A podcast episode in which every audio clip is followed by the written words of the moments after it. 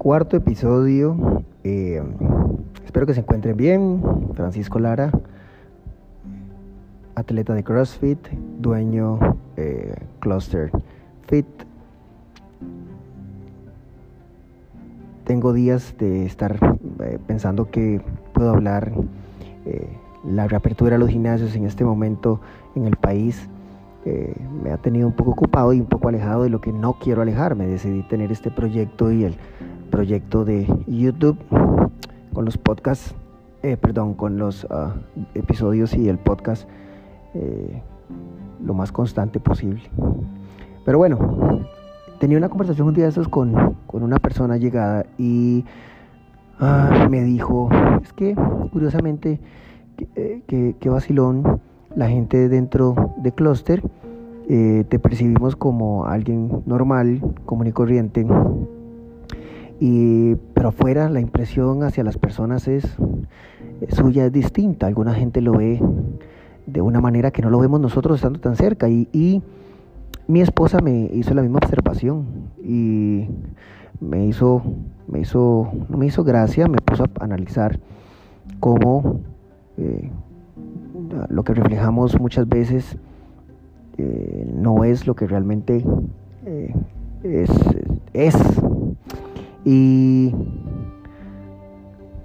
yo no me percibo de ninguna otra manera que no sea eh, un, maecillo de desamparados en un barrio del centro de desamparados. Yo crecí en la fortuna de desamparados, que incluso espero que haya algunos que conozcan un grupo que se llama República Fortuna. Bueno, República Fortuna nace del barrio donde yo crecí y algunos de sus fundadores, yo crecí con ellos, jugando, subidos en un árbol eh, todas las noches, eh, jugando fútbol, andando en bicicleta, patines y demás, crecimos juntos. Y yo me percibo así, yo no veo si alguien me ve de más porque yo hago lo que amo. Es que al final yo no pretendo hacer más que nadie, sino pretendo es hacer lo que amo la mayor cantidad de tiempo y es hacer deporte. Que el deporte me ha dado algunas herramientas, algunos beneficios, eh, además de salud, bueno, posiblemente tengo un negocio que gira en torno al deporte y tengo una vida que refleja eso. Pero no entiendo cómo las personas se crean una percepción de alguien sin no conocerlo y más aún cómo algunas otras personas se dejan influir por lo que otras personas perciben y no la realidad.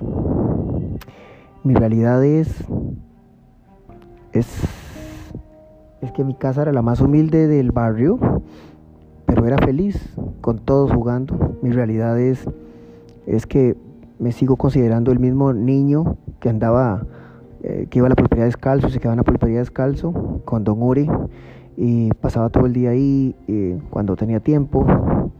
Mi realidad es que soy el mismo niño que jugaba, mi realidad es que así me percibo completamente desamparadeño, completamente eh, la misma persona de siempre.